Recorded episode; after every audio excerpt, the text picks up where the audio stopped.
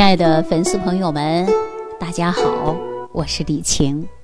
在生活当中啊，我经常会遇到很多人拿出各种各样的化验单让我看，而且很多人看到这个化验单这小箭头一往上指，哎呀，这心里就不舒服了，整天开始纠结。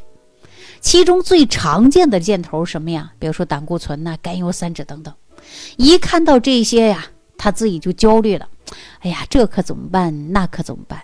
其实我告诉大家啊，实际上你不管是哪个箭头高，还是哪个箭头低，我都建议大家从生活当中啊来找原因。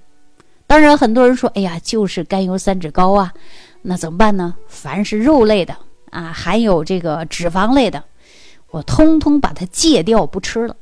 你说这样行不行啊？其实，在我个人看来呀，这不对。因为有一些人认为啊，这个甘油三酯呢，它就是吃来的。但是大家知道吗？甘油三酯是指的呀，移动的脂肪，它在血液当中移动，抽出来化验的时候，很多人想到，哎呀，这些脂肪就是食物当中的脂肪。那么体检之后看到甘油三酯增高了，那就把这些东西都不吃了吧？其实这是不对的。为什么不对呢？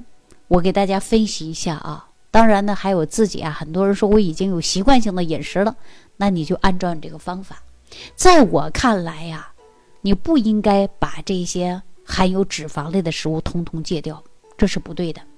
因为这个血脂当中的甘油三酯啊，单一是吃进去的吗？不是，其中啊，还有的是肝脏合成的。你吃进去的脂肪啊，跟我们肝脏合成的脂肪它不是一回事儿。肝脏可以把你吃进去的碳水化合物，比如说大米饭呐、馒头啊、面条啊、啊红薯啊、啊各种的碳水化合物，它都可以转换成脂肪。我给大家举个简单的例子吧啊，比如说常年吃素的，常年吃素不吃肉的，你说他们身上有没有肥肉啊？有没有脂肪啊？我告诉大家有，这脂肪是哪儿来？是吃进去的吗？不是，是肝脏合成的。那如果说你吃的主食啊、水果呀，比如说酒精啊，它都可以转换成肝脏的脂肪。大家说转换完之后怎么办呢？我跟大家说，肝脏会把它存起来，存多了就成了我们常说的一个脂肪肝啊。你看，比如说你到医院去体检。如果是饭后抽血，可以化验出食物中的油脂，但是呢，你仅止十二个小时，仅止吃饭，你在十二小时之内你不吃饭，一般来讲啊，就是乳糜微粒已经被细胞吸收了，那空腹抽血是查不到你摄入，也就是吃的脂肪的，只能查出你肝脏合成的脂肪，大家这回明白了吧？所以甘油三酯。啊，到底是吃进去的还是肝脏转化出来的呢？这个你要看你抽血的时间，你是空腹抽的还是饭后抽的？如果你化验单显示甘油三酯高，甚至提醒你啊，要改变的就是你的生活习惯了。比如说你是不是不爱运动，比如说你是不是碳水化合物吃的太多了，酒喝的太多了，你可能会想到这儿。但是很多人往往不想到我这个生活习惯好不好，一旦发现甘油三酯高，完了，我最近吃肉吃多了，你就在吃肉上开始纠结了。实际当中啊，你抽血，你看看你是紧食啊，也就是呃长时间十二个小时之内不吃饭你抽的血，还是你饭后吃抽的血，你这才能知道你这个到底是吃进来的还是肝合成的。所以说呢。抽血的时候啊，首先要看到的是什么？抽血时间。如果你化验单显示甘油三酯高，那你一定要学会给自己改变生活习惯了。甘油三酯高，重点的人应该控制什么呀？控制的是热量，尤其是含有碳水化合物或者酒精类的食物，你要严格控制你的体重，而且要增加运动。我记着有一位朋友呢，他就是一个虚胖子，而且呢，甘油三酯明显很高。我呢，在给他调配饮食的时候，我其中有一段时间我不让他吃精米、精面、精油的，啊，我不让他吃，吃什么来代替的呢？就是用玉米、山药来代替碳水化合物，而且碳水化合物很少。其中有一段时间，我就把它碳水减得很低，那么再让他经常去运动，结果过了一段时间之后啊，他的体重下来了，那甘油三酯呢，自然也就会下来了。那在饮食方面呢，所以说要严格控制你的碳水化合物。另外呢，还有一些高糖的饮料啊，还有那什么糖浆一类的加工性的食品，我都让他少吃了。精米精面，实际当中也是罪魁祸首，一定要控制摄入。所以说我给他换成什么了？玉米呀、莜面呐、燕麦呀、土豆、南瓜呀等等，用这些来代替它的碳水化合物了。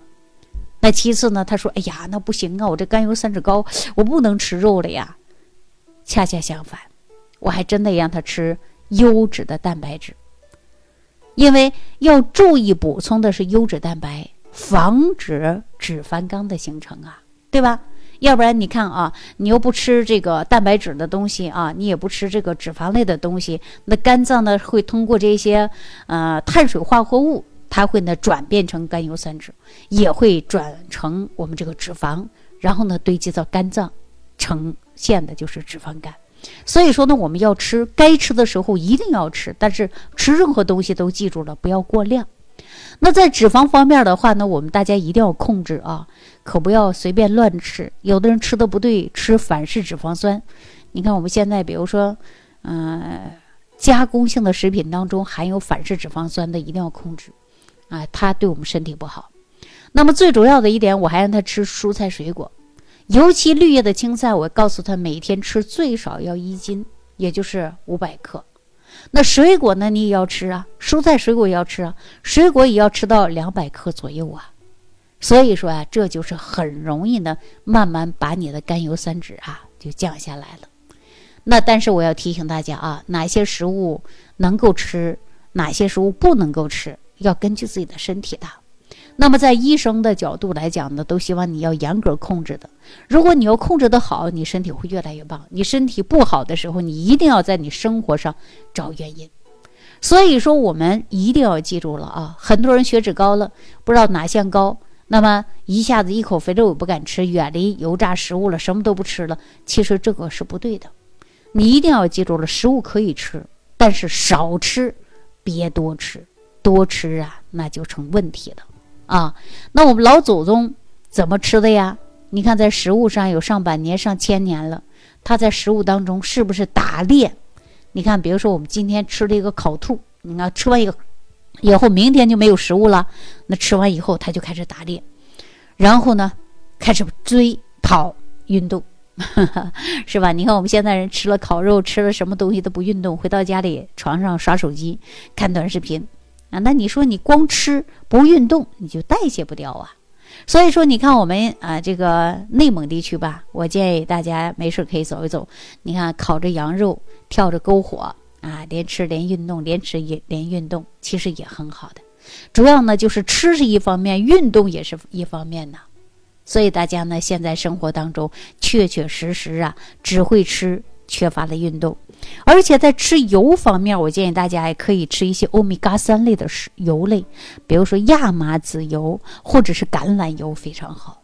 那么，尤其是血脂高的人啊，血压高的人，三高人群呢，把家里的油啊，就是欧米伽三系列的油呢，时常要吃一些，对我们身体健康啊，还真的是有帮助的。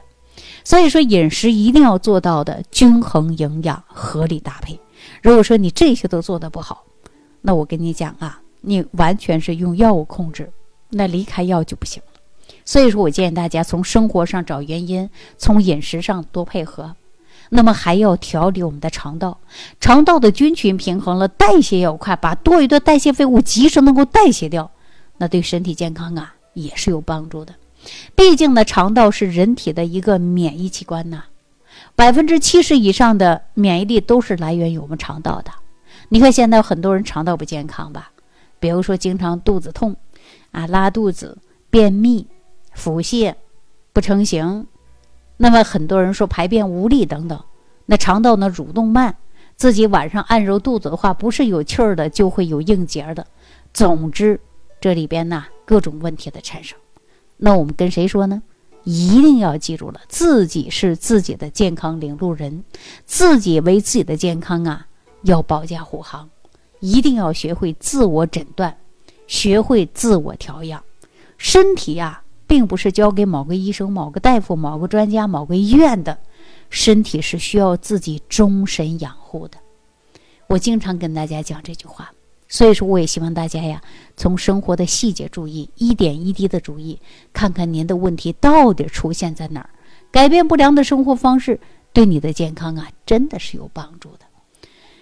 好了，这一期啊，就跟大家聊到这儿了啊，感谢朋友的收听，祝愿大家身体健康，下期再见。感恩李老师的精彩讲解。如果想要联系李老师，您直接点击节目播放页下方标有“点击交流”字样的小黄条，就可以直接微信咨询您的问题。